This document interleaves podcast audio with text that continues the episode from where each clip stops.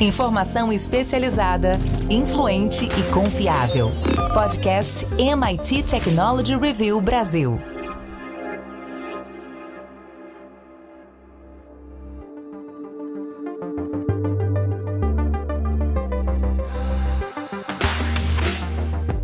Olá, eu sou André Miceli e esse é mais um podcast da MIT Technology Review Brasil. Hoje eu, Rafael Coimbra e Carlos Aros vamos falar sobre a computação espacial. Desde o lançamento dos novos gadgets, passando por presidiários, até a tecnologia para sentir um cheiro, tem muita coisa chegando para diminuir as fronteiras entre o físico e o digital. Mas, antes da gente começar, como de costume, eu quero dizer que esse podcast é um oferecimento do SAIS, líder em analytics, além de convidar você para nossa comunidade. É só entrar lá em www.mittechreview.com.br barra assine que tem um plano para você. Rafa Coimbra, a computação espacial é o metaverso que vai dar certo? Mudaram de nome porque a Meta tentou se apropriar do, do, do termo original que está acontecendo com os novos lançamentos? Como você vê esses próximos meses desse tema?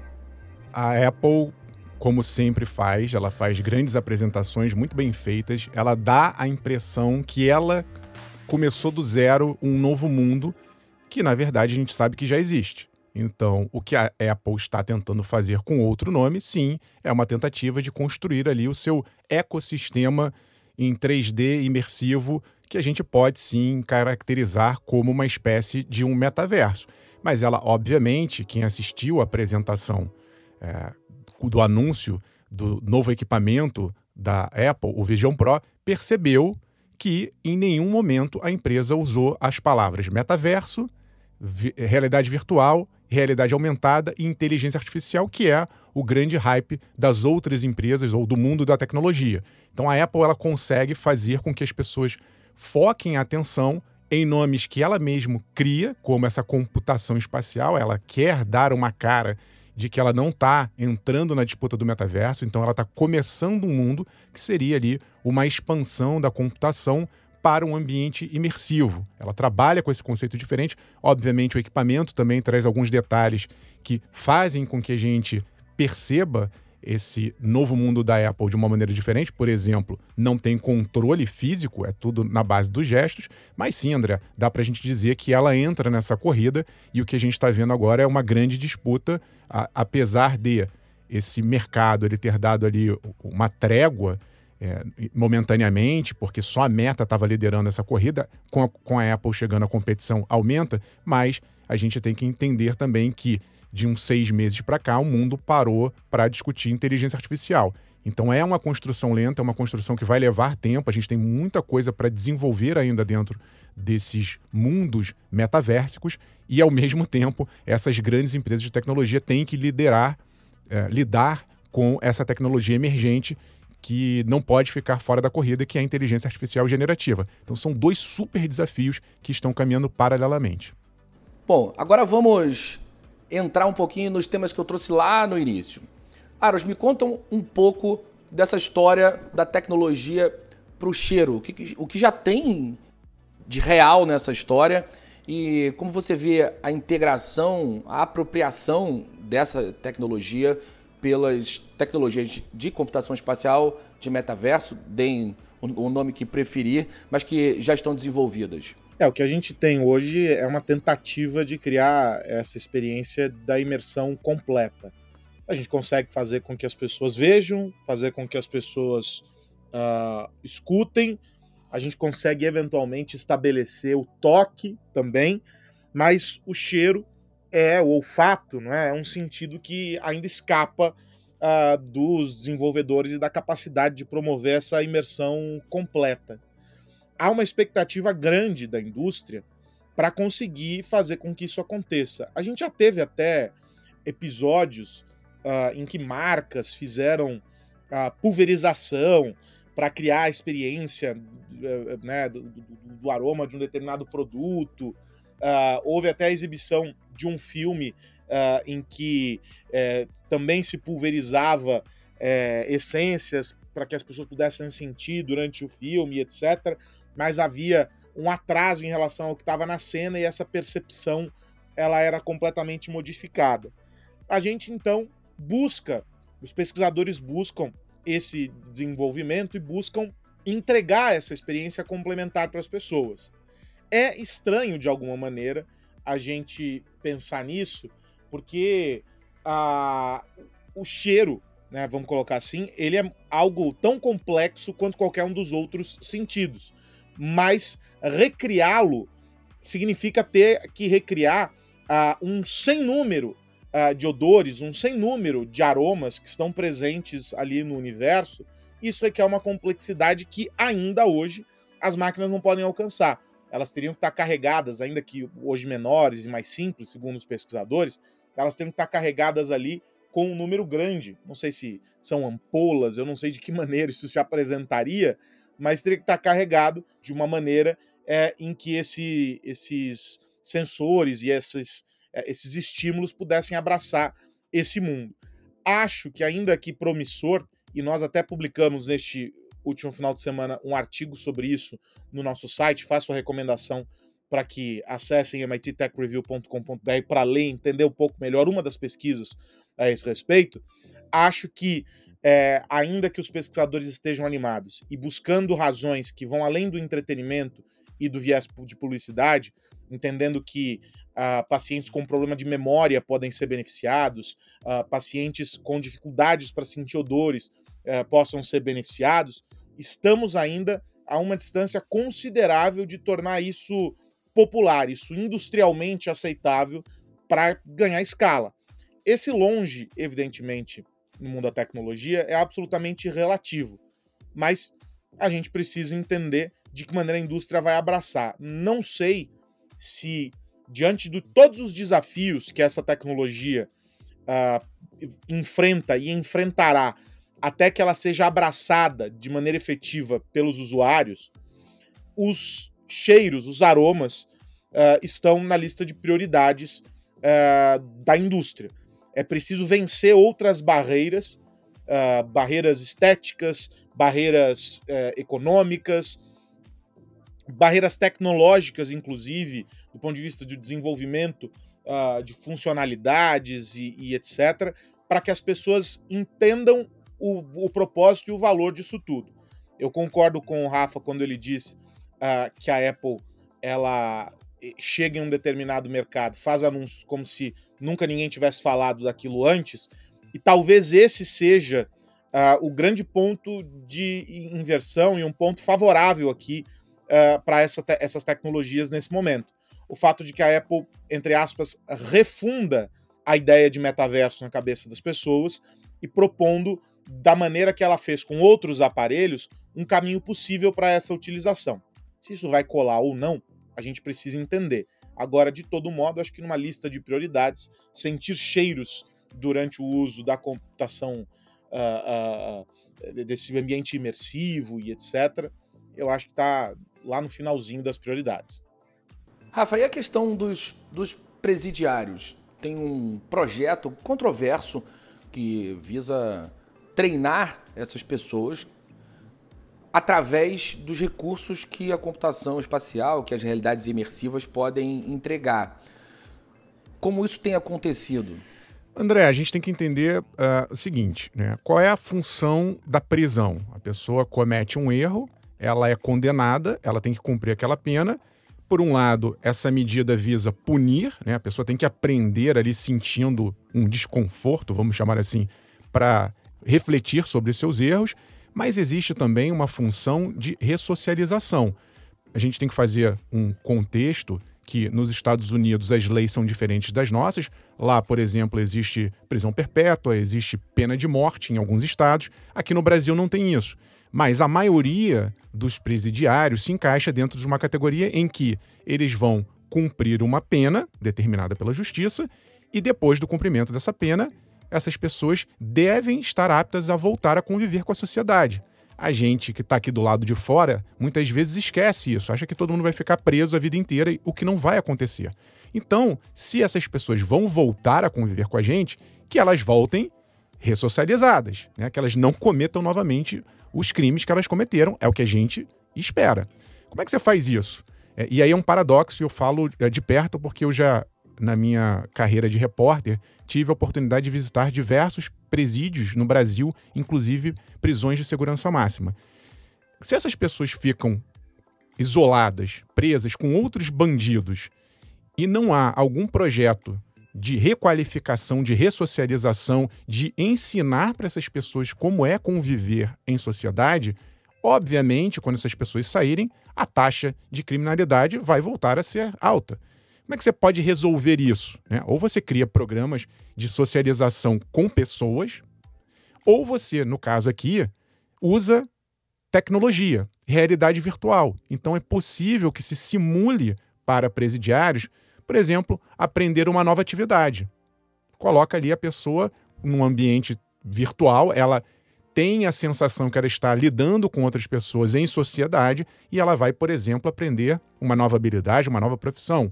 Ou existem programas de realidade virtual que fazem com que a pessoa relaxe, com que ela medite, com que ela enxergue o mundo de uma maneira não tão violenta quanto ela provavelmente experienciou, porque ela cometeu crimes, e isso vai fazendo, vai moldando, vai mexendo com o cérebro dessas pessoas até que isso possa gerar um benefício.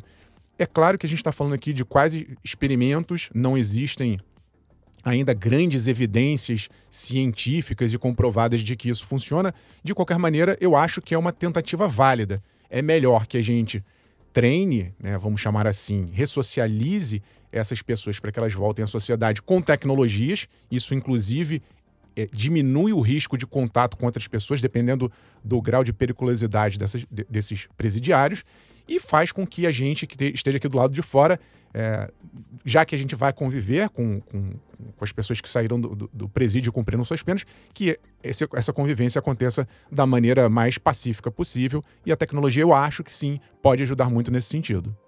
Dentro desse contexto de expansão da, da computação espacial, para usar o termo que a Apple pretende utilizar a partir de agora, é, eu imagino que a empresa fará um esforço grande para o desenvolvimento de aplicativos e soluções nesse contexto.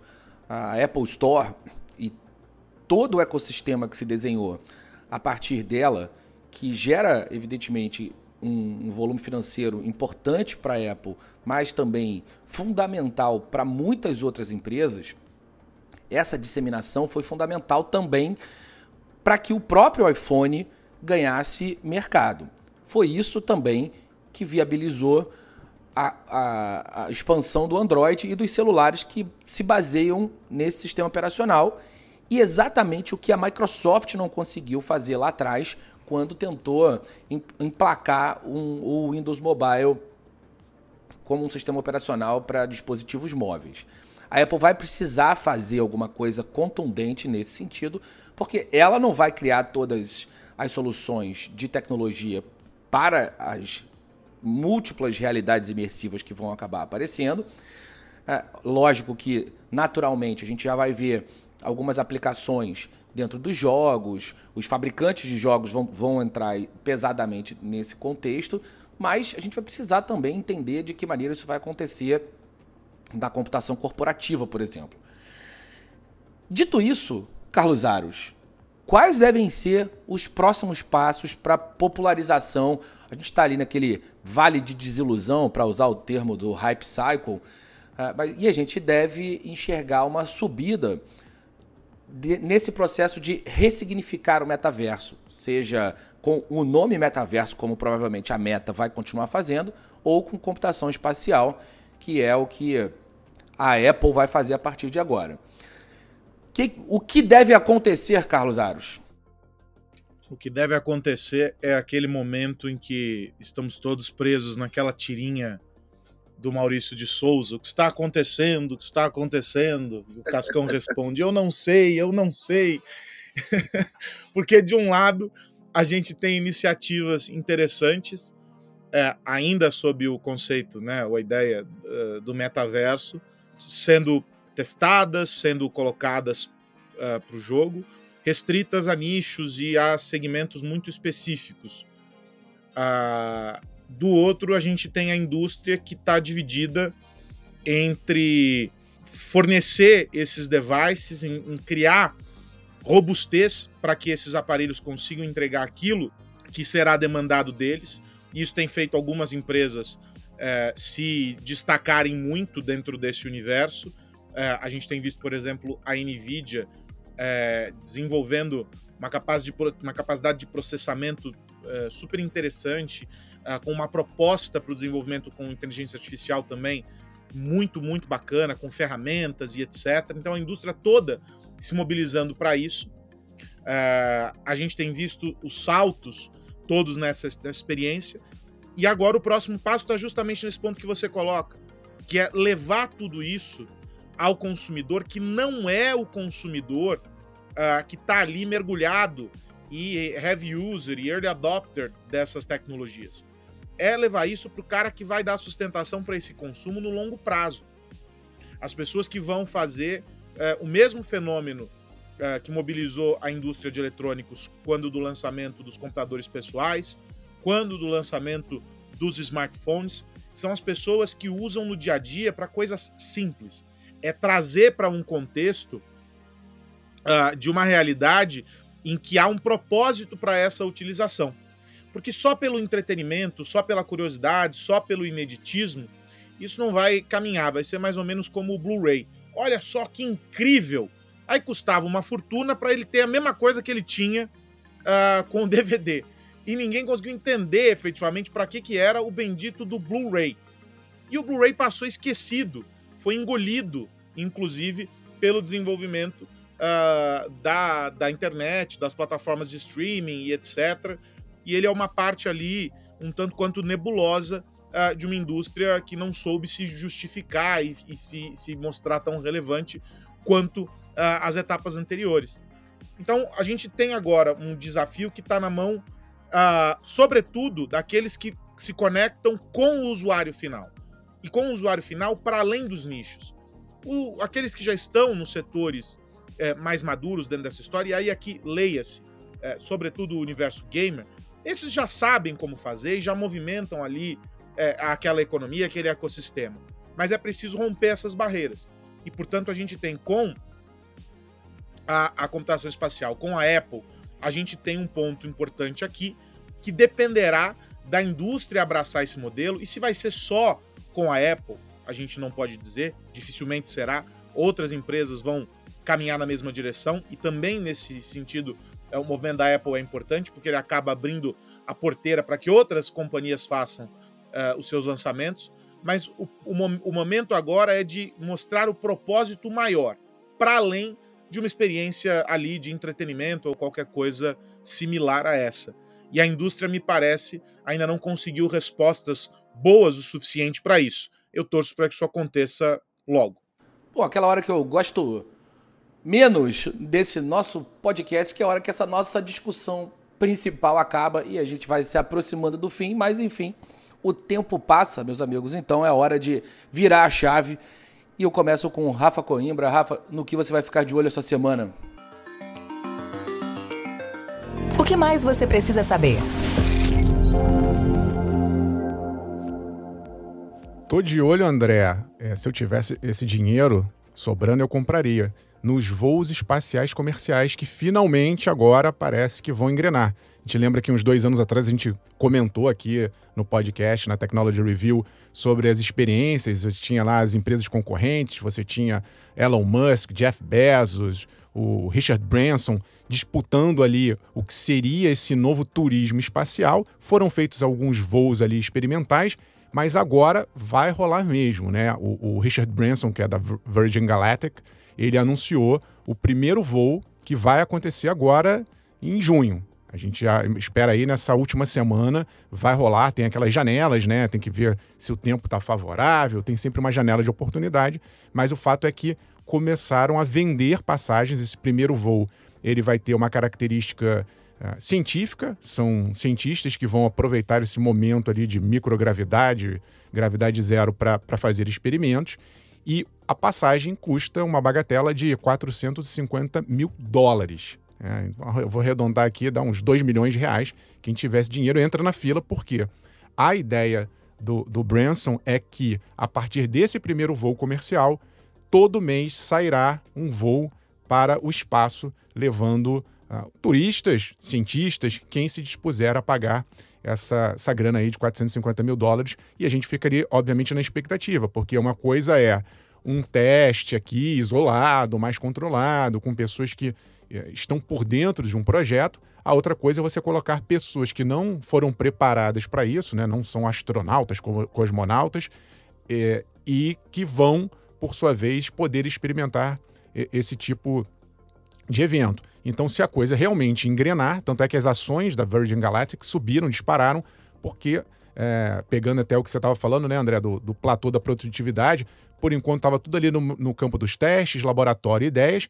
mas se realmente a coisa começa a engrenar, ainda que caro, mês a mês, é muito provável que outras empresas concorrentes também é, se animem nessa, nessa disputa, a coisa realmente comece a, a, acontecer e os preços baixem, popularizando esse tipo de serviço. Óbvio, não vai ser para todo mundo, ainda vai ser muito caro, mas parece que finalmente a gente vai ver é, voo espacial comercial acontecendo de verdade. E você, Carlos Aros, fica de olho em quê? De olho nos próximos passos de um momento importante para nós aqui no Brasil, a sanção finalmente do marco legal das criptomoedas. Nós tivemos o início dessa discussão aqui lá em 2015, olha que interessante, com um projeto de lei agora sancionado, com regras estabelecidas e a definição de que o Banco Central será o regulador uh, deste setor parâmetros uh, definidos, é, alguns modelos estabelecidos pela lei, mas agora o grande desafio é entender de que forma o Banco Central vai promover essa regulamentação. O que se espera é que as empresas operem dentro de regras claras, de forma transparente. Isso é saudável uh, para um mercado que tem crescido e, e enfrentado as dificuldades inerentes ao preconceito com o desconhecido, né? Porque as criptomoedas é, vivem o mesmo cenário de outras tecnologias que, de tão novas, acabam gerando receio, menos pelo que podem causar e muito mais pelo desconhecimento a respeito do potencial verdadeiro. E os ativos digitais estão aí. Agora é preciso entender como a gente vai inseri-los de maneira ainda mais forte e de forma ainda mais é, eficaz do ponto de vista social, do ponto de vista econômico e, sobretudo, tecnológico, no nosso cotidiano, no nosso dia a dia. Esse é um desafio do Banco Central e o Banco Central do Brasil tem sido bem pródigo ao promover essas conexões é, com o mundo digital e aquilo tudo que ele propõe. A gente tem visto iniciativas legais como o sandbox regulatório, a gente tem visto coisas muito bacanas acontecerem.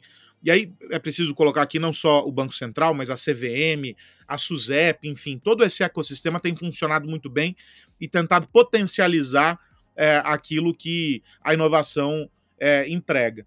Vamos torcer para que essa regulamentação aconteça e que a gente consiga entender e vislumbrar de maneira clara os próximos passos de tudo isso. Bom, meus amigos, antes de ir, quero lembrar que esse podcast é um oferecimento do SAIS. Meu amigo Aros, até a semana que vem. Até a semana que vem, André Miceli. Um abraço para você e para o Rafa.